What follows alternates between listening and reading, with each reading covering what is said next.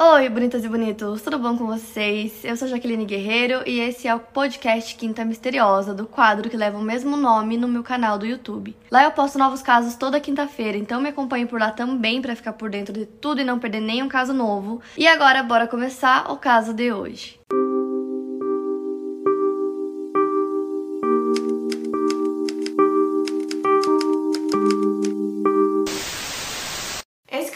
Conhecido como Missing Trio, então antes de começar a contar o caso em si, eu vou falar um pouquinho sobre cada uma das meninas que formam esse trio. Lisa Renee Wilson nasceu no dia 29 de agosto de 1960 e tinha 14 anos de idade na época do caso. Ela era filha de Richard e Judy Wilson e tinha um irmão mais novo chamado Ricky. Seu pai tinha uma carreira na indústria siderúrgica e a família morava na pequena cidade de Fort Worth, que fica no estado norte-americano do Texas, nos Estados Unidos. Ela preferia ser chamada por seu nome do meio, então ela era conhecida como Renee. Mary Rachel Trickla nasceu Mary Rachel Arnold em 15 de novembro de 1957 e ela tinha 17 anos. Era filha de Fran e Raymond Cotton Arnold. Ela tinha uma irmã mais velha chamada Deborah, de 19 anos, e um irmão mais novo chamado Rusty, de 11 anos. Assim como a Renee, ela preferia ser chamada pelo seu nome do meio, então era conhecida como Rachel. A Rachel era casada e ela morava com o seu marido, Thomas, de 21 anos, e o Thomas já tinha um filho de 2 anos chamado Sean. O Thomas já tinha se casado uma vez em 1971 com uma mulher chamada Shona Ford, que foi com quem ele teve o seu primeiro filho. No dia 26 de abril de 74, eles se divorciaram. Então ele acabou se casando com a Rachel, de 17 anos de idade, 43 dias depois do divórcio. Inclusive, antes de se relacionar com a Rachel, ele já tinha sido noivo da irmã mais velha dela, da Deborah, por pouquíssimo tempo. E a Deborah morava com os dois. Então eu sei que é um pouco confuso, mas é, a Rachel casou com o Thomas no fim das contas, e sua irmã, que já tinha sido noiva dele, morava com os dois. O pai das meninas, que era conhecido como Cotton, ganhava a vida com carros de corrida quando ele era jovem e acabou abrindo uma loja de transmissão chamada Arnold's em Fort Worth. Mas ele era muito abusivo com as meninas. É, o Rusty, né, o irmão mais novo, conta que ele já viu o pai bater nas meninas várias vezes e que ele acabava se livrando desses castigos físicos do pai porque ele era o filho que o pai sempre quis. O Rusty diz que a Rachel era uma garota maravilhosa, que ela tinha uma personalidade encantadora e que todos os caras amavam ela. Ele diz que ela ensinou ele a tocar violão. Julie Ann Mosley nasceu no dia 5 de abril de 1965 e ela tinha 9 anos na época do caso e era filha de Ryan Mosley. Ela tinha dois irmãos mais velhos, um chamado Terry, de 15 anos, e Janet, de 11 anos. Julie morava na frente da casa da avó da Renee e o Terry, o irmão dela, era namorado da Renee. As famílias da Rachel e da Renee moravam a apenas alguns quarteirões de distância no mesmo bairro de classe média em South Fort Worth, um local conhecido como Greenbrier. As famílias costumavam acampar juntas, eles iam num lago chamado Ben Brook todos os meses quando o tempo colaborava. E a Rachel e a Renee eram super próximas, elas estudavam na Southwest High School. A Rachel estava no terceiro ano do ensino médio e a Renee no primeiro. A família da Renee também tinha alguns porcos nas proximidades de Crowley e às vezes a Rachel ia junto com eles para alimentar os porcos. Então, indo direto para o caso, no dia 23 de dezembro de 1974, é, o Terry, como eu falei pra vocês, namorava a Renee. Então, naquele dia, ela tinha dormido na casa da avó. Então, ele conta que ele foi até lá pra conversar com ela, porque ele sabia que ela tinha dormido lá e que os dois se conheciam desde crianças, né, por morar no mesmo bairro, e que a relação deles foi evoluindo até que eles começaram a namorar e que nesse dia ele foi lá para entregar um anel de compromisso para ela e que ela ficou super feliz. Ele conta que antes de deixar Renee naquele dia, ela pede para ele ir com ela buscar uns jeans que ela tinha reservado, ela queria fazer umas compras de última hora, né, já que o Natal tava chegando. E aí ele fala que ele desistiu de ir com ela no último minuto porque naquele dia um amigo dele ia fazer uma cirurgia e ele tinha prometido que ia estar tá lá com um amigo dele. Então, como ele já tinha feito essa promessa, ele acabou desistindo e não foi com ela. A Renee e a Rachel tinham combinado de ir no shopping fazer umas compras e elas tinham convidado a Deborah para ir junto. E ela acabou recusando porque ela disse que eles ficaram jogando canastra até 4 horas da manhã e que ela estava cansada. Então a Rachel pegou o seu carro, que era um Oldsmobile 98 bege, e buscou a Renee, que estava na casa da avó dela, como eu falei pra vocês. E nesse momento as irmãs do Terry estavam lá também, então elas decidiram convidar a Janet pra ir com elas no shopping. Mas a Janet não quis ir, ela disse que ia ficar em casa porque uma das suas amigas iria ficar com ela. Nisso, a Julie escutou a conversa e ela disse que queria ir junto. Mas as meninas não estavam com muita vontade de ser a babá da Julie naquele dia, né? A Julie era mais nova. Então elas disseram que ela teria que pedir pra mãe dela antes, pedir permissão. E a mãe é, da Julie sempre dizia não para quase tudo, então elas tinham certeza que ela ia dizer não. Então a Julie liga pra ela, começa a pedir, a insistir muito. E assim como as meninas imaginaram, ela fala que não, que eles não têm dinheiro, que é pra ela ficar em casa. E ela tava passando por um divórcio, né? A mãe da Julie, então ela acabou se sentindo um pouco culpada. E tanto ela insistir, ela acabou deixando. E a Julie era irmã do Terry, né? Como eu falei pra vocês, que namorava a Renee. Então espero que não fique confuso. Mas ele conta que na época, por conta do divórcio, a mãe dele estava trabalhando muito, então ela durante o dia praticamente não ficava em casa. E os dois irmãos ficavam em casa sozinhos na maior parte do tempo e que na época era uma coisa super normal. É, ele fala que hoje ele seria muito mais cuidadoso, mas que na época ninguém via nenhum problema nisso. E como eu falei pra vocês, a Julie implorou pra mãe dela pra ir, a mãe dela acabou deixando, só que ela disse que ela tinha que voltar às seis da tarde. E como a Renee tava junto e ela namorava o Terry, que também era filho da Ryan, ela deixou e no final das contas foram as três. Então esse horário que a mãe da Julie pediu pra ela estar em casa não foi um problema para as meninas, principalmente porque a Renee tinha uma festa para ir naquele dia, uma festa de Natal, que ela iria com o Terry, então ela até queria chegar em casa antes das seis é, por volta das 4 horas da tarde para ela poder se arrumar com calma. Ela estava muito animada para essa festa. Então esse horário não seria um problema para elas, como eu disse, elas provavelmente voltariam até antes, né? Então, antes de ir pro shopping, elas passam para buscar umas calças que a Renee tinha reservado. Então ela chega para buscar essas calças. Ela pega uma das calças e coloca, troca, né, pela que ela tava usando, e essa que ela tava usando ela coloca junto na sacola. Depois disso, elas vão pro shopping que se chamava Seminary South Shopping Center. Hoje ele é conhecido como La Gran Plaza e é um shopping que tem muitas lojas grandes de departamento. É, era um shopping que as adolescentes iam muito, então para fazer compras, enfim. Elas foram até o shopping, deixaram o carro lá estacionado no estacionamento do shopping e foram para as compras. E aí o tempo foi passando e as meninas não voltaram no horário combinado, então os pais da Renee foram os primeiros a perceber que elas já deveriam ter voltado, porque como eu falei pra vocês, ela tinha uma festa pra ir, então às quatro da tarde ela já queria estar em casa. Já tinha passado desse horário, eles começaram a ficar um pouco preocupados. É, depois o irmão mais novo da Rachel conta que os pais dela também começaram a ficar preocupados com a demora, que já era pra elas terem voltado. O Thomas foi o último a perceber é, que a Rachel não tinha voltado para casa, né? Então ele começou a pensar que talvez tivesse acontecido alguma coisa com a esposa dele ou com o carro dela, quem sabe o carro tivesse quebrado. Então o pai da Renee decide ir junto com alguns vizinhos procurar pelas meninas é, da casa dele até o shopping, ficava menos de 10 minutos. Então eles vão para lá e começam a procurar meio que pelas ruas em volta do shopping para ver se o carro dela tinha quebrado, se elas estavam pela rua tentando consertar o carro, alguma coisa do tipo. Mas eles não encontraram, então eles decidem ir pro shopping, só que como eu falei, era tipo quase véspera de Natal, então o shopping tava lotado. Eles começam a procurar pelas meninas por toda parte, começam a procurar no estacionamento do shopping também, que era muito grande. Enquanto isso, eles pediram pro Terry ficar em casa, do lado do telefone, caso elas ligassem, dizendo que aconteceu alguma coisa ou pedindo por ajuda. Algumas testemunhas disseram ter visto as meninas no shopping fazendo compras, é, que pareciam bem, parecia tudo normal e que em algum momento elas foram até o carro para levar umas compras, mas o que aconteceu com elas depois disso é um mistério. O carro da Rachel foi encontrado por volta das 6 horas da tarde e aí dentro do carro tinha um único presente que tinha sido colocado no chão, no banco de trás.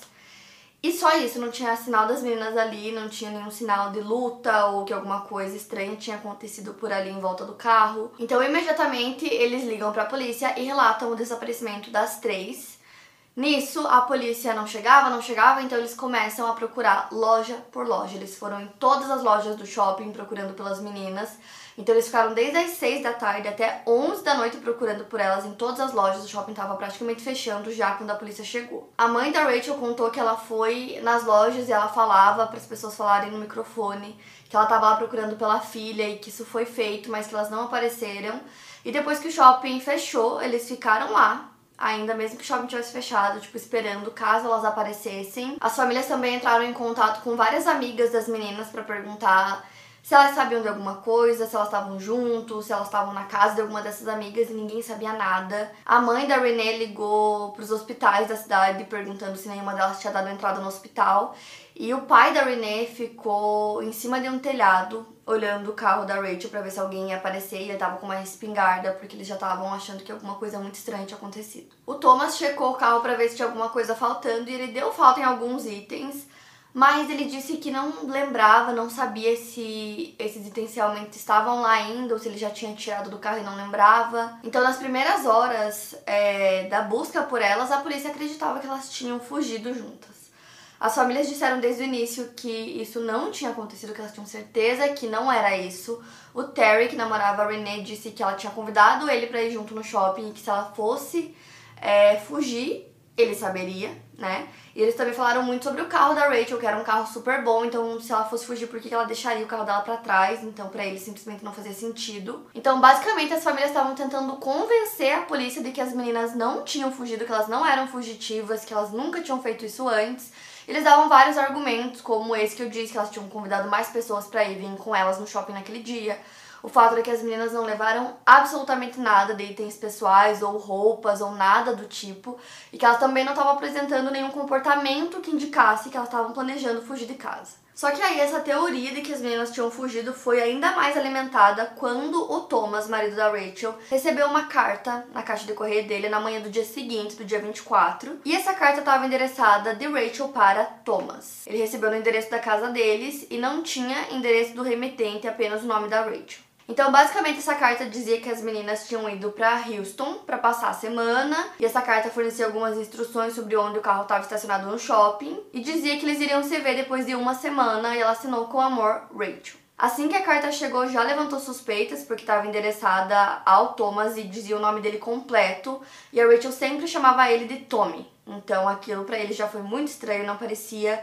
que realmente era ela que estava escrevendo. Além disso, a caligrafia parecia ter sido feita às pressas por alguém que era destro e parecia ter sido escrita anteriormente com lápis. E a Rachel era canhota. Essa carta foi escrita em um pedaço de papel mais largo do que o envelope no qual ela foi colocada, e eles disseram que essa escrita parecia um rabisco infantil. E o selo do envelope havia sido cancelado na manhã que chegou na residência, e não havia cidade no carimbo do correio, tinha apenas um número borrado do serviço postal, que era 76083. O número 3 foi escrito de trás para frente, levando a acreditar que os dois últimos números tenham sido escritos à mão no selo. Se esse fosse o caso, então a carta recebeu o selo ou em Eliasville ou em Throckmorton. Porém, os dois últimos números podem ser 88, significando que são de um correio que fica em Weatherford, Texas. Além disso, uma etiqueta de correspondência parecia ter sido removida do lado externo, quase como se tivesse sido enviada antes. A voltinha original do nome da Rachel parecia ter sido escrita inicialmente como um E, como se quem escreveu a carta fosse escrever Rachel com dois E's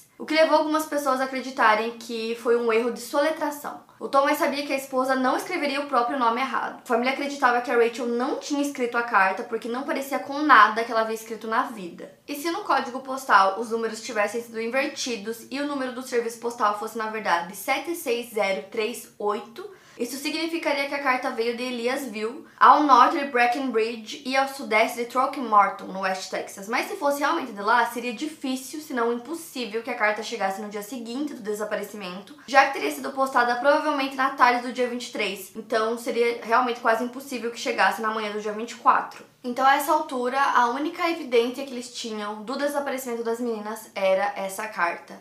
Quem enviou essa carta, de que lugar essa carta veio, foi a Rachel que escreveu ou não, o que aconteceu com elas. É, as famílias tinham muitas perguntas, eles estavam achando tudo muito estranho, eles achavam que não foi a Rachel que escreveu essa carta, eles tinham certeza que alguma coisa muito estranha tinha acontecido com as meninas, que elas não tinham fugido como a polícia achava. E como eu disse para vocês, o marido da Rachel, o Thomas, já tinha tido um relacionamento com a irmã dela, né, com a irmã da Rachel, a Debra. E as pessoas achavam isso meio estranho, então os dois acabaram sendo vistos como suspeitos no início da investigação. É, mas assim que essa carta chegou pro Thomas, ele pareceu extremamente abalado, já dizendo que achava que a carta não tinha sido feita pela Rachel. E a Deborah disse que apesar dela ter tido um relacionamento breve com o Thomas, né, eles foram noivos, mas acabaram é, não seguindo em frente, né, não casando, e depois ele casou, poucos dias depois, com a Rachel. Ela disse que para eles não era algo estranho é, ou incomum que os três morassem juntos. Então os investigadores decidem mandar a carta para que eles fizessem alguns testes para tentar descobrir a autenticidade da carta, se realmente foi a Rachel que escreveu ou não. Mas os testes voltaram e o resultado foi inconclusivo, então eles não sabiam se tinha sido ela ou não. O Thomas e a mãe da Rachel seguiram dizendo que eles tinham certeza que ela não tinha escrito aquela carta. Porém, na manhã seguinte ao recebimento da carta, o detetive da divisão de polícia juvenil do Departamento de Polícia de Fort Worth, chamado Billy Wilbanks, deu uma entrevista e ele falou que a polícia acreditava que a Rachel tinha escrito sim a carta, mas não tinha certeza se ela havia ou não sido forçada a escrevê-la. A carta continua sendo a única evidência física que os investigadores têm nesse caso. E aí, anos depois, enviaram essa carta para que fossem feitos os testes de DNA, que na época do caso ainda não eram possíveis. Porém, os resultados não foram compatíveis com o banco de dados da polícia e também não foi compatível com o DNA de nenhuma das três vítimas. Então, continuando né, na ordem cronológica do caso, no dia 26 de dezembro, era uma quinta-feira, um homem liga pro pai da Rachel dizendo que ele tinha visto as meninas e conversado com elas no shopping no dia que elas desapareceram. Depois, o motorista de caminhão também ligou para a polícia e disse que ele tinha visto as meninas pedindo carona no Arkansas. E aí, no dia 28 de dezembro, a mãe da Renee, a Judy, escreve uma carta e envia essa carta para a imprensa. E na carta, ela fala que eles não acreditam que as meninas fugiram, mas que se foi isso que elas fizeram, eles querem que elas voltem para casa, que basta elas entrarem em contato com eles dizendo aonde elas estão, que eles vão imediatamente buscar elas. E depois ela também se dirige é, na carta como se ela estivesse falando com os sequestradores das meninas, caso elas né, estivessem sequestradas. Então ela diz assim que eles estão fazendo um apelo especial para que libertem as meninas caso elas estejam sendo mantidas contra a vontade delas e que eles só querem que elas voltem para casa. No dia 31 de dezembro, um caçador encontrou algumas roupas íntimas num campo. A polícia foi chamada, os investigadores foram lá para investigar mas eles não conseguiram ligar aquelas peças íntimas ao caso do desaparecimento das meninas. Mais tarde no mesmo dia, o Richard, pai da Renee, disse que ele tinha recebido uma ligação às 6 horas da tarde de uma garota se identificando como amiga da Renee, indicando que as meninas chegariam em um ônibus Greyhound de Houston às 7h25 da noite. Eles imediatamente contataram as demais famílias e todos eles foram para a rodoviária para esperar esse ônibus que chegaria às 7h25. O ônibus chegou, mas as meninas não estavam lá. As famílias esperaram na rodoviária até as 8 e depois voltaram para casa para passar a noite de ano novo. O Richard voltou com o seu genro Thomas à rodoviária para esperar o próximo ônibus que estava vindo de Houston, que chegaria à meia-noite, mas as meninas também não estavam nesse ônibus. E a menina que fez essa ligação tinha dito o nome dela para a mãe da Renee, então ela decide conversar com outras amigas da Renee para descobrir se elas conheciam essa garota que tinha feito a ligação e elas disseram que nunca tinham ouvido falar nessa garota. Na carta que a Rachel supostamente teria escrito, né, dizia que elas ficariam é, nessa viagem durante sete dias. Então se passam sete dias e aí a família tava nesse sétimo dia esperando que elas fossem voltar, que elas fossem aparecer, mas isso não aconteceu. A polícia conseguiu localizar 20 testemunhas que viram as meninas no shopping naquele dia, e essas testemunhas lembravam de várias características físicas delas, como a roupa que elas estavam usando, alguns acessórios, coisas do tipo, mas todos eles disseram que não perceberam nada de estranho que eles viram as meninas tendo comportamentos normais adolescentes, é, conversando, passeando pelo shopping, ninguém viu nada que indicasse alguma coisa que pudesse ajudar no caso. No dia 1 de janeiro de 1975, as famílias conversaram com um médium de Dallas chamado Jay Joseph, e ele disse que ele sentiu que tinha alguma coisa errada na carta que foi enviada e que ele estava sentindo que elas tinham ido em direção ao norte, para Oklahoma ou Illinois. O médium disse que estava sentindo algo estranho vindo dessa carta, supostamente escrita pela Rachel, e que ele estava sentindo também que as meninas tinham ido em direção ao norte, para possivelmente Oklahoma ou Illinois.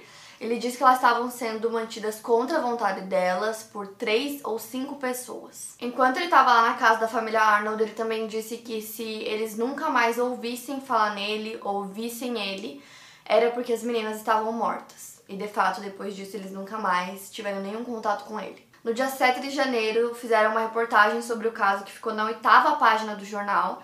É, o caso nunca saía na primeira página.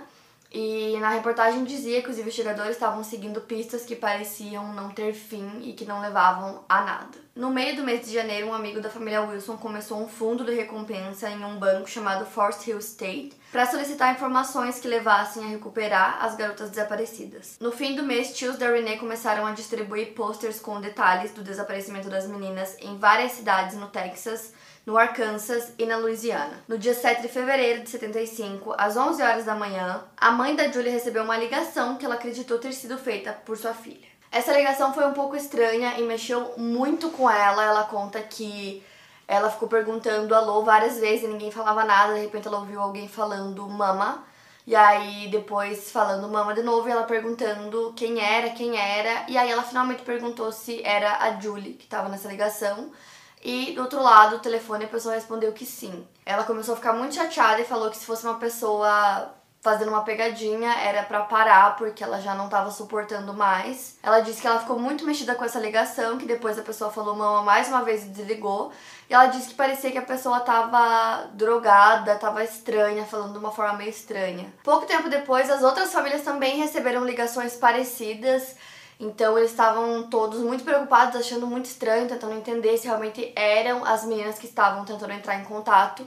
Então a polícia conseguiu rastrear esses telefonemas para descobrir de onde eles estavam vindo. Então eles chegaram no local e descobriram que quem tinha feito as ligações foi uma menina de 14 anos, gente. Ela não tinha nada a ver com o caso, não sei porque ela fez isso.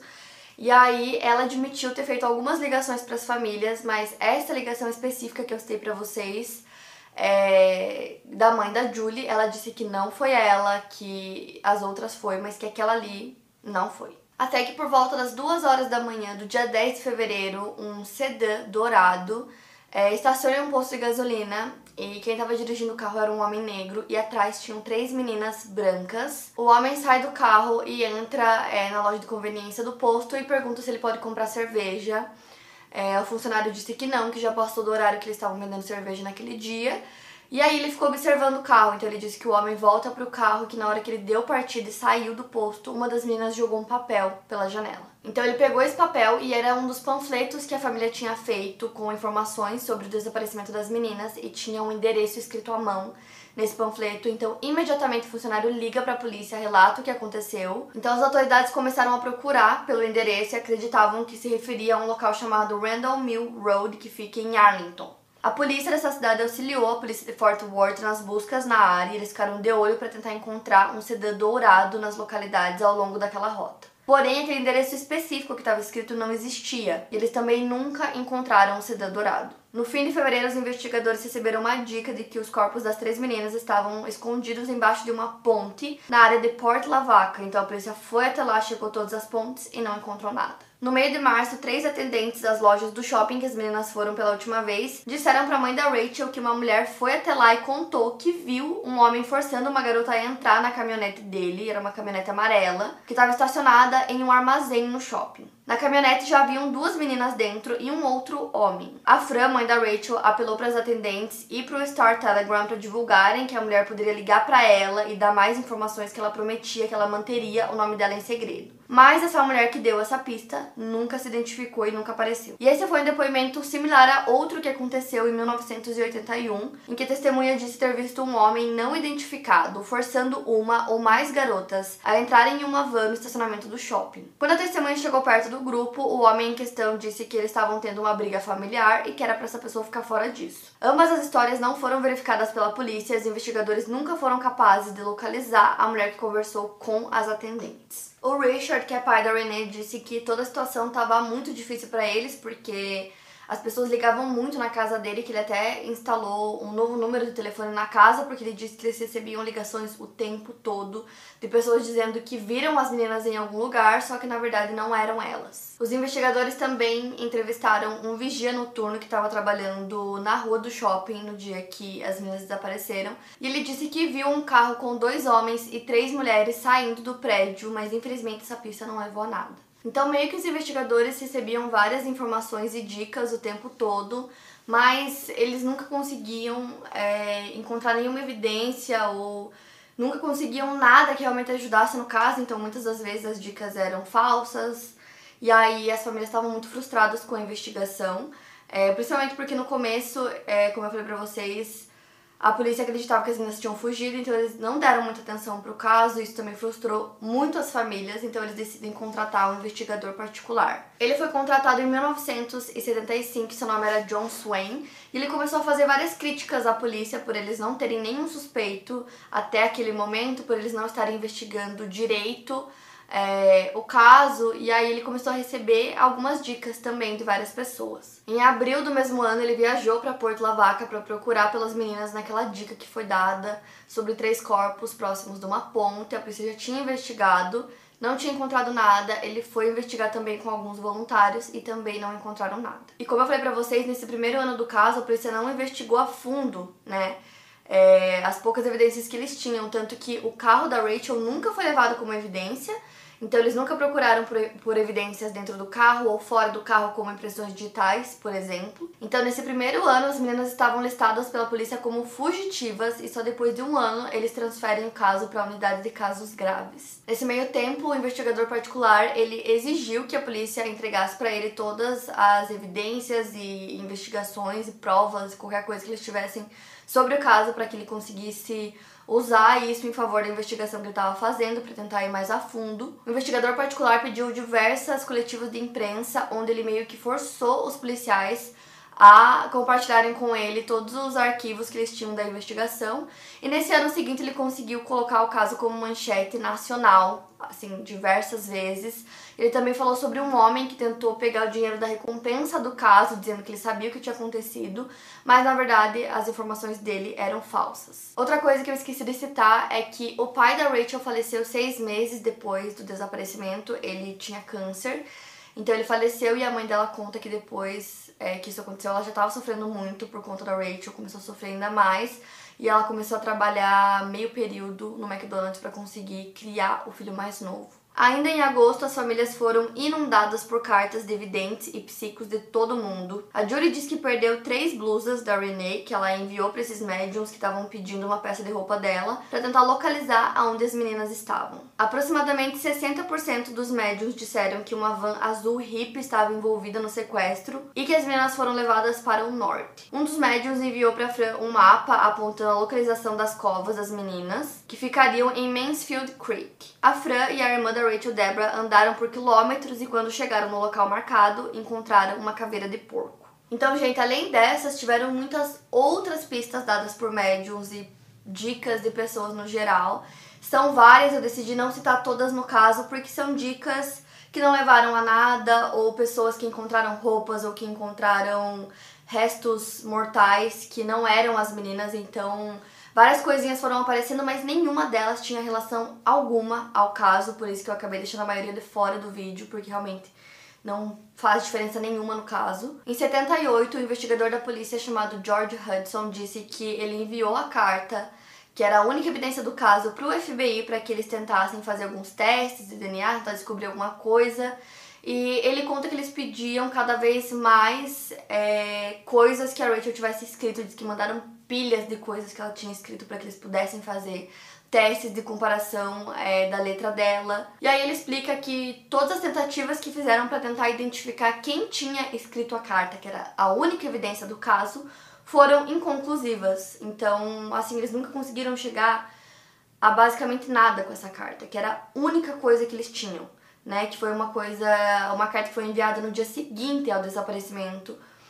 A única evidência não levou a nada. Em setembro de 78, o Straps Dairy em Dallas anunciou um programa de recompensa para informações que ajudassem a solucionar crimes não resolvidos em Fort Worth capitão da polícia anunciou que o programa focaria em um caso de cada vez e acabou listando diversos casos que tinham alta prioridade, que no caso é, seriam verificados antes do caso das meninas pelos administradores do programa. Dentre eles estava o caso da Lesha McGee, que tinha 17 anos e o corpo dela foi descoberto no porta-malas do seu carro no dia 23 de janeiro de 1978. Por um curto período de tempo, esse caso foi investigado em conjunto com o desaparecimento das meninas, porque ela frequentava a mesma escola da Rachel e o mesmo salão de beleza que as meninas iam antes do sequestro. Até que no dia 19 de outubro de 79, a polícia foi chamada para o apartamento do John, que é um investigador particular em Fort Worth, por volta das duas e meia, depois que o locatário do local encontrou ele quase inconsciente. Quando os policiais chegaram, ele se recusou a ir para o hospital e os policiais foram forçados a sair do local. Às 11h45, a irmã do John e seu cunhado foram até o local para ver como ele estava, porque ele não estava atendendo o telefone, e lá eles encontraram o corpo do John no chão, na sala de estar. O médico determinou que o John estava morto há várias horas. E nisso foram descobrindo algumas coisas, como por exemplo que a ex-mulher dele disse que ele estava passando por alguns problemas financeiros, e de fato ele estava é, nas investigações privadas dele, descobriram isso. E descobriram também que ele tinha desembolsado 20 mil dólares do bolso dele na investigação do caso das meninas. E pouco tempo antes de morrer, ele pediu que a ex-mulher dele queimasse todos os arquivos que ele tinha na investigação desse caso. E não se sabe bem o porquê dele ter pedido isso. É, não sabe se de fato ele tinha alguma informação realmente relevante para o caso nesses arquivos que foram queimados, porque ela realmente fez o que ele pediu, queimou todos os arquivos. O Rust acabou questionando muito isso, ele disse que se ele tivesse alguma informação que ajudasse no caso, não fazia sentido que ele mandasse queimar toda a investigação dele, que durou anos. Já a ex-esposa do John disse que ele tinha muitas informações sobre pessoas muito poderosas, como advogados e juízes e que talvez ele só não queria que essas informações vazassem, que isso poderia ser um problema até mesmo para ela ou para familiares dele. Já o Rush diz que na verdade ele acreditava que muitas pessoas queriam a morte do investigador particular. Em novembro de 1980 foi encontrado um corpo de uma garota que tinha características físicas muito parecidas com a Rachel.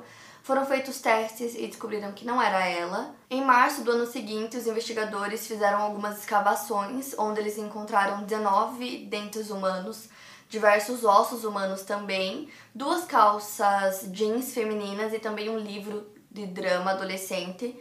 É, demorou um bom tempo para que fizessem os testes em todo esse material que eles coletaram e quando os testes voltaram, é, deram negativo para as três meninas desaparecidas. Então não eram elas, não tinha nada delas ali. Então nisso eles conseguiram resolver dois casos que também estavam não solucionados de pessoas desaparecidas mas como eu disse, nenhuma delas eram as meninas, né, do trio. Em fevereiro de 1989, o detetive George Hudson, que eu já tinha citado ele aqui, depois ele acabou sendo designado para o caso das meninas, ele entrou em contato com o programa Unsolved Mysteries, que eu já citei várias vezes aqui, pedindo que eles contassem o caso delas, para que talvez assim acabasse surgindo alguma informação nova, quem sabe algo que ajudasse na investigação.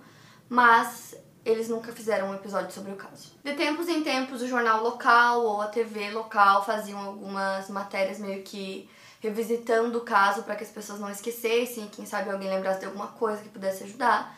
Mas durante todos aqueles anos não teve nenhuma informação realmente relevante para o caso e por conta disso ele acabou sendo arquivado. Em 1999, o Rust, que é irmão da Rachel, decide contratar um novo investigador particular que foi o Dan James, e eles começaram a investigar várias coisas sobre o caso, incluindo é, relatos de testemunhas que teriam visto as meninas no dia que elas desapareceram. O Dan morava próximo ao shopping em que as meninas desapareceram durante a infância dele e ele gastou mais de 30 mil dólares nos anos seguintes investigando o caso por conta própria. Em 2001, ele conseguiu um emprego como investigador-chefe no escritório da Defensoria Pública Federal em Dallas. Ele trabalhou por 12 anos no local, ficou lá até 2013 e depois ele precisou deixar o caso para trás. Porém, algumas das suas descobertas fizeram com que o Rust seguisse em um caminho sem volta. Rush relata que a sua mãe disse que o investigador envenenou a mente dele, já o Rush acredita que o Dan abriu seus olhos. E uma dessas coisas que ele descobriu foi conversando com amigos e vizinhos que incluíam duas pessoas que moravam em um trailer no quintal da casa do Thomas, da Rachel e da Deborah.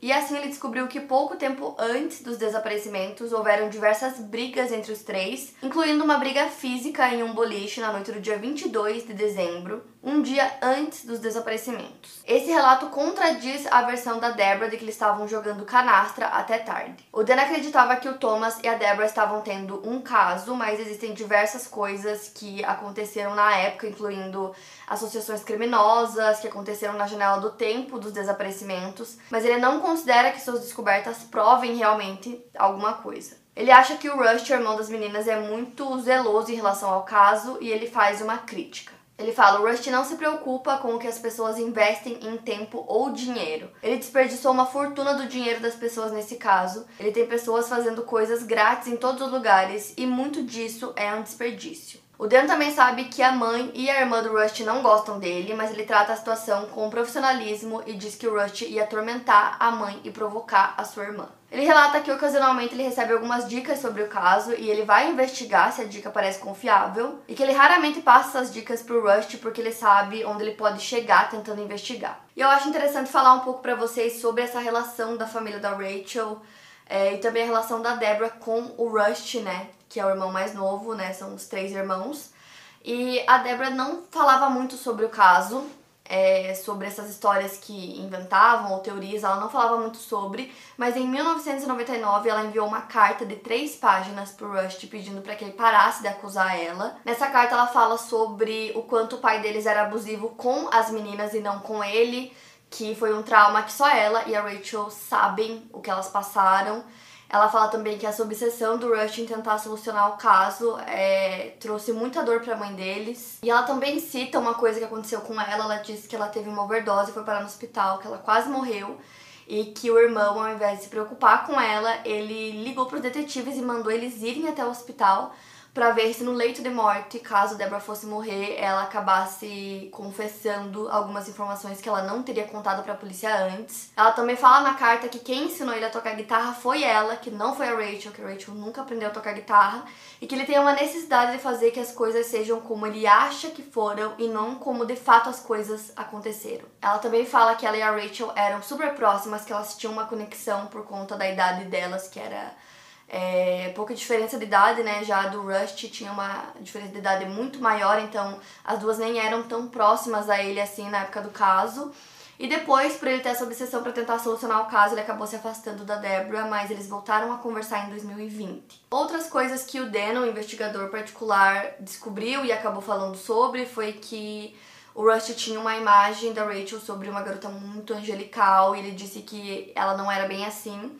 Ele conta que descobriu algumas coisas sobre ela, como por exemplo que ela tinha vários casos é, enquanto ela estava casada com o Thomas. Ele também fala que ela tomou algumas decisões ruins e dentre as coisas que ele acabou descobrindo e dicas que chegaram para ele, tiveram alguns avistamentos da Rachel nos últimos anos, mas nunca das outras meninas. Então, tanto ele quanto o Rush acreditam que é, das três, a única viva é a Rachel. Eles acreditam que uma ou mais pessoas estão mantendo ela longe da família, mas eles não quiseram é, relatar, explicar quais eram as evidências deles para estarem falando isso. O Dan, né, o investigador, também é um dos patrocinadores do missingtrio.com, que é um site que oferece atualizações e informações relacionadas ao caso. Ele ofereceu dinheiro de suas próprias economias e diz que nunca recebeu nenhuma recompensa financeira pelo esforço que ele coloca na investigação. Ele fala que ele recebe ameaça de morte e ligações anônimas para que ele se retire da investigação. Alguns membros das famílias Mosley, Wilson e Arnold acreditam que a Deborah sabe mais sobre os desaparecimentos do que ela conta. Eles até enviaram uma carta para ela depois que uma entrevista dela foi publicada no ano 2000. E na carta eles pediam que ela divulgasse qualquer informação que talvez ela tenha. Eles também pediram para que ela fizesse um teste de polígrafo. Já a Debra alega que ela não sabe nada sobre os desaparecimentos, e as três famílias entraram em contato com jornais de todo o país com o objetivo de espalhar informações sobre o desaparecimento das meninas. A Debra acabou aceitando fazer dois testes de polígrafo, incluindo um com o FBI, e nos dois mostraram que ela estava falando a verdade. O caso foi oficialmente reaberto por investigadores em janeiro de 2001, alguns meses depois, em abril. Eles realizaram uma coletiva de imprensa onde eles compartilharam que haviam entrevistado pelo menos 20 novas testemunhas que viram as meninas no shopping no dia 23 e a polícia esperava que os avanços na tecnologia forense pudessem ajudá-los a finalmente resolver o caso. Em entrevista coletiva, a polícia disse que é possível afirmar que elas foram vistas com um indivíduo, mas acreditavam que havia mais uma pessoa envolvida. Eles também compartilharam que eles diminuíram o número de possíveis suspeitos a uma lista de apenas cinco indivíduos. No mesmo mês, um ex-policial de Fort Worth apareceu com algumas informações novas sobre o caso. Ele alega ter visto as três meninas e um jovem segurança dentro de uma caminhonete aproximadamente às 11h30 na noite que elas desapareceram.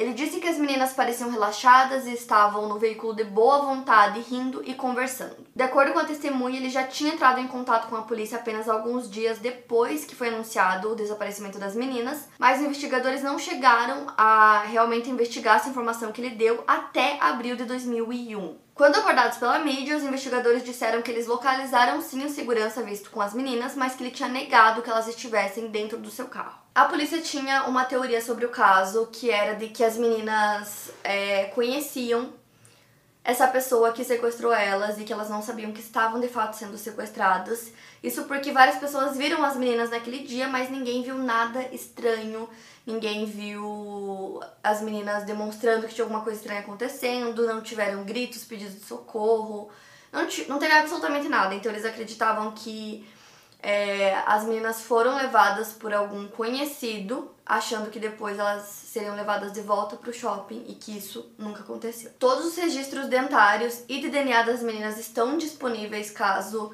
é, encontrem restos mortais, caso alguma delas apareça, sei lá, em algum hospital, alguma coisa do tipo. Mas até hoje, nenhuma delas apareceu. Até que em março de 2016, um homem chamado James McAlpin, que é conhecido como Ice, ele é um antigo cafetão e ele é condenado por assassinato. Ele estava cumprindo pena em um centro correcional em Arkansas por ter assassinado sua namorada, que era prostituta e conhecida por seu nome nas ruas, que era Mercedes. Ele cometeu esse crime em 1992 e os investigadores não tinham conseguido determinar a identidade real da Mercedes. Depois de 24 anos, ela ainda era chamada de Jane Doe, que é o nome que eu já contei para vocês, que dão a mulheres não identificadas. Os investigadores pressionaram ele para revelar a identidade da Mercedes e ele disse que só faria isso se ele fosse pago. Ele não foi pago pela informação que os investigadores pediram, mas ele falou sobre o passado da Mercedes. Ele contou que ela esteve nas ruas desde que ela tinha 16 anos e que ela trabalhou em Fort Worth e em Dallas. Ele disse que a Mercedes fez amizades com três garotas que foram sequestradas em um shopping nos anos 70. Ele disse: essas meninas eram como irmãs para Mercedes. Nós costumávamos visitá-las.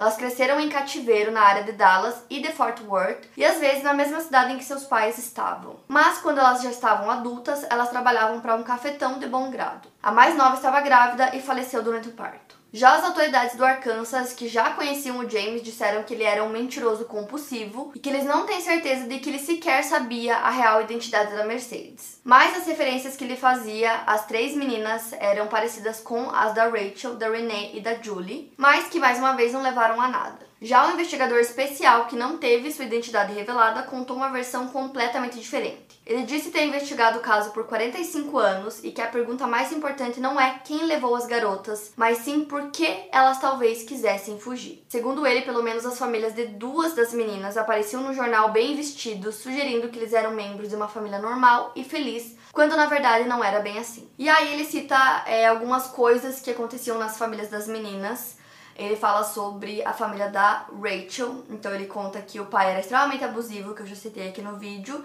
E ele conta também que ele até abusava de substâncias, que ele era extremamente agressivo e coisas do tipo. Ele também fala sobre o Thomas, ele conta que o Thomas já tinha se casado antes, né? Ele já tinha sido casado primeiro, e aí ele se separou Noivou com a irmã da Rachel, com a Deborah, que trabalhava na época como dançarina, que poucos dias depois de terem terminado o noivado, ele se casou com a Rachel, irmã dela. E como ele queria casar com a Rachel, que era menor de idade, ele acabou comprando o negócio do pai delas, que estava já muito doente, né, por conta do câncer, e era praticamente um negócio falido, mesmo assim ele comprou para conseguir casar com a Rachel e meio que ter a benção do pai dela. Esse mesmo investigador que não quis identificar disse outras informações, como por exemplo o fato de que no mesmo dia que as meninas desapareceram, é, a Renee teria ganhado um anel de compromisso do Terry, mas que na verdade ela não gostava dele, que ela estava apaixonada por um amigo dele, chamado Vernon Beatty, e que ele teria encontrado com as meninas no shopping naquele mesmo dia e que essas informações já teriam chegado na mídia, que por algum motivo ocultava essas informações. Dizem que ele foi entrevistado e que ele disse que ele não tinha nada a ver com o caso, que ele não sabia de nada. E aí o investigador cita que tem muitas coisas por trás, muitas coisas envolvendo as famílias, e que a mídia simplesmente ignora tudo isso porque eles preferem tentar manter essa imagem de que eram famílias é, muito felizes e que não tinham problemas em casa. Em setembro de 2016, o Rush desembolsou 3 mil reais para que fizessem a exumação do corpo do pai dele. E basicamente ele queria coletar algumas amostras de DNA, porque ele disse que ele estava tentando conectar algumas informações que ele tinha com o desaparecimento das meninas e que para isso ele precisava do DNA do pai dele. Ele conta que ele acabou ouvindo e descobrindo histórias horríveis sobre a conduta do pai dele, que por conta disso ele queria fazer algumas investigações. Porém, as amostras que ele tirou naquele dia é, não foram suficientes para criar um perfil genético de DNA, porque elas já estavam muito antigas, né? Ele já tinha sido enterrado há muito tempo. Em março de 2017, o detetive Jeremy Rodden foi designado para assumir né, as investigações do caso. Ele disse que tinham cinco caixas com informações sobre o caso e que tinham muitas coisas para ele investigar nesse sentido, porque não tinha só um roteiro para seguir, diz que existiam cerca de sete possíveis roteiros do que teria acontecido. Enquanto isso, o Rush continuava fazendo a própria investigação do caso. Em março de 2017, ele foi investigar um trecho de 17 acres em ruínas em Fort Worth, seguindo uma dica de um policial aposentado, que lembrou que na época do caso, o sobrinho do ex-proprietário do local era suspeito no caso, mas que durante todos esses anos a propriedade não tinha sido investigada. Então, o Rush foi até lá com um grupo de pessoas e começou a procurar, né, para ver se encontrava alguma coisa, os restos mortais das meninas, algo assim. Ele encontrou algumas peças de roupas, é, encontrou latas de refrigerante velhas, coisas nesse sentido. E aí, em setembro de 2018, com a ajuda do Texas X-Search, ele conseguiu organizar a retirada de dois carros que estavam submersos no Benbrook Lake. Ele acreditava que talvez os carros tivessem alguma conexão com o caso. Então ele fez uma campanha no GoFundMe, que foi criada para pagar para os mergulhadores do North Texas Mary Salvage, para que eles conseguissem ter o equipamento necessário para realizar esse trabalho. O Rusty foi até esse lago depois de saber sobre um homem que vivia a 8 km de distância do shopping e que ele tinha um carro que simplesmente sumiu nos anos 70. Esse lago fica localizado a aproximadamente 12 quilômetros do complexo de lojas, e mesmo os investigadores não acreditando que existiam evidências suficientes para prosseguir com a busca, o Rush decidiu seguir e fazer seu próprio esforço para que ela fosse realizada. Em setembro e outubro de 2018, os dois carros foram retirados, mas foi determinado que nenhum deles tinha relação com o caso. Existe um terceiro carro debaixo das águas no mesmo rio, e o Rush queria tirar o carro também, mas foi concluído que era um trabalho muito perigoso por conta do estado de decomposição da lataria por ter ficado submersa por muitos anos. Mas os números dos chassis foram coletados, né, caso esses veículos sejam conectados a outros casos não resolvidos na área. Algumas das buscas de mergulho foram realizadas pela organização Adventures with Purpose. No site deles, eles afirmam que já ajudaram a resolver 16 casos de pessoas desaparecidas, graças a essas descobertas feitas em lagos. Uma mulher também entrou em contato com o Rush dizendo que ela acreditava que ela era Julie, porque ela achava que ela tinha sido sequestrada quando criança e ela disse que sabia do caso e que ela achava que por algum motivo era ela, que ela juntou algumas peças.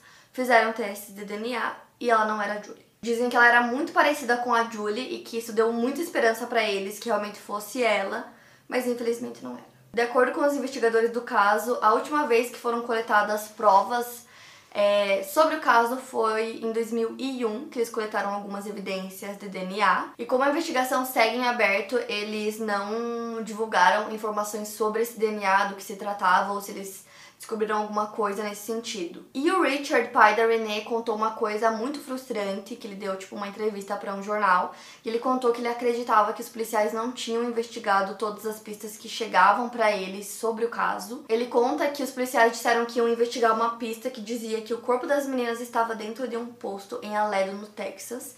E por algum motivo ele achava que eles não iriam seguir com as buscas, então ele seguiu os policiais seguiu ele saindo da delegacia, é, era pra eles irem, né, checar essa pista, e ele disse que eles pararam em um café, ficaram lá por horas, ele ficou com o carro estacionado esperando, e que depois eles saíram do café, foram de volta para a delegacia e ligaram para as famílias dizendo que checaram a pista e que não tinham encontrado nada. Apesar disso, milhares de outras pistas foram investigadas, pistas que levavam a estradas rurais, é, terrenos, riachos, lagos por todo o estado. Essas pistas foram checadas. E o Rust falou que hoje ele acredita que o pai dele é, tem algum envolvimento de alguma forma no caso, que ele era uma pessoa muito horrível, que eles descobriram várias coisas sobre ele e que eles acreditam que talvez ele realmente estava envolvido. Mas como eu falei pra vocês, ele morreu seis meses depois. E o investigador Dan James disse que ele tem uma teoria sobre isso e ele conta que de alguma forma durante a investigação ele conseguiu alguns registros médicos que estavam indicando que na época que as meninas desapareceram, a Rachel estava grávida de 6 a 8 semanas. É, o marido dela, Thomas, já tinha um filho e dizem que ele não queria ter outro filho naquela época. E como o pai era muito abusivo, acredita-se que o filho não era do Thomas e sim do pai. Então, basicamente, a motivação seria essa, e tem alguns boatos de que a Rachel e o Thomas não estavam se dando muito bem na época em que elas desapareceram. Já o Thomas, ele se mudou de Fort Worth depois que o caso aconteceu, ele se tornou supervisor em uma companhia de água sediada no Texas. Ele acreditava que as meninas seriam encontradas dentro de alguns dias e ele colocou uma recompensa de 2 mil dólares para isso. Entretanto, menos de dois anos depois, ele pediu o divórcio da Rachel alegando abandono. Em 15 de dezembro de 76, ele se casou com outra mulher chamada Josephine Beck, que na época tinha 17 anos. Eles se divorciaram em 78 e menos de três meses depois, ele se casou com outra mulher chamada Ruby Fox, de 23 anos. O Thomas teria pedido a Josephine e a Ruby em casamento na mesma cidade, Weatherford, no Texas, cujo número do serviço postal é 76088. Ele pediu para que as licenças de casamento fossem enviadas para o mesmo endereço em Throckmorton, também no Texas, cujo número do serviço postal é 73083. O que lembra aqueles números né, da carta que eu citei para vocês, que foi enviada justamente para o Thomas. Uma escritura recuperada fez ele comprar uma casa em Throckmorton e tem o nome da Rachel na escritura dessa casa. O documento foi datado em maio de 76, quase 17 meses após o desaparecimento da Rachel. Atualmente, o Thomas vive no sul do Texas e ele é casado com uma mulher chamada Linda há mais de 40 anos. A família da Renee mora ainda na mesma casa em que eles moravam com a filha e eles tentaram ajudar nas buscas da forma como eles podiam. Eles, inclusive, batiam de porta em porta nos vizinhos, perguntando se alguém sabia alguma coisa, se alguém tinha visto alguma coisa.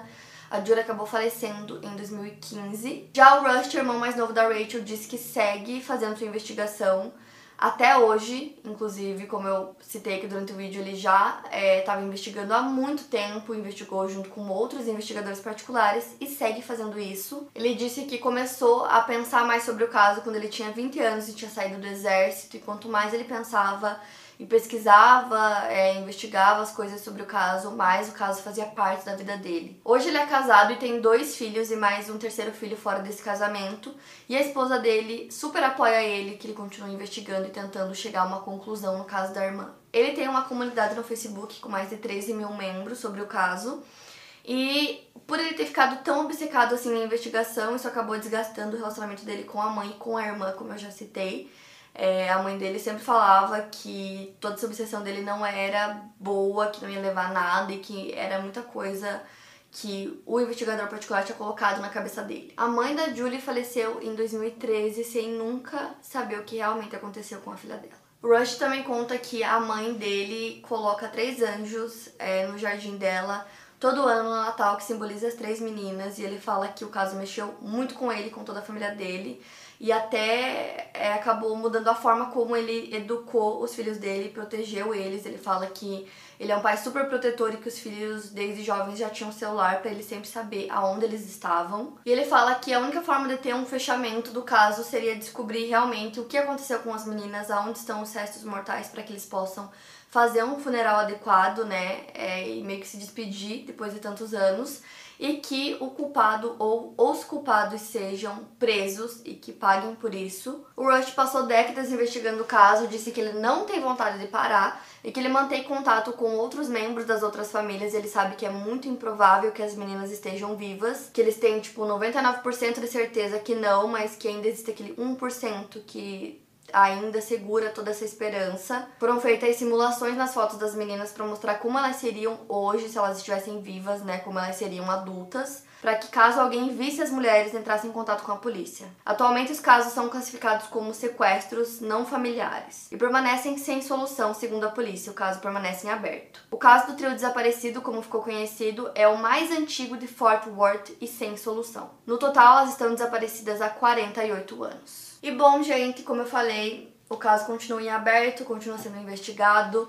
É um caso que durante minha pesquisa meio que foi citado é, quando eu estava investigando outros casos das meninas não era um dos que tinha mais prioridade. Um desses casos foi solucionado com DNA recentemente, então é possível sim que consigam é, solucionar. Como eu falei, foi coletada amostra de DNA, a gente não sabe exatamente do que, né, em 2001, então talvez né, seja alguma coisa que leve a um culpado, que leve a o que realmente aconteceu com as meninas, né? Esse é um caso que tem muita informação, ele teve muitas teorias, ele teve muita coisa que aconteceu durante todos esses anos que não levou a nada, e como eu falei, eu até tirei várias coisas aqui do vídeo porque não serviam de nada, eram apenas coisas que aconteceram e pessoas dizendo que viram ou que é, aconteceu tal coisa, e a polícia ia investigar, não tinha nada. Então é um caso que tem muita informação nesse sentido, porque de evidência, vocês viram que não tem praticamente nada, tem só a carta, né? O carro da Rachel, que deveria ter sido levado no primeiro dia como evidência, não foi. Então o que tinha ali provavelmente se perdeu, né? Porque não foi investigado direito. E é muito frustrante pegar esses casos quando a polícia não investiga direito no começo, que é quando tem mais chance de que seja solucionado, de que encontrem as vítimas. No primeiro mês eles simplesmente, gente, não faziam quase nada. No dia que ligaram para a polícia, eles ligaram às 6 da tarde, eles chegaram às 11.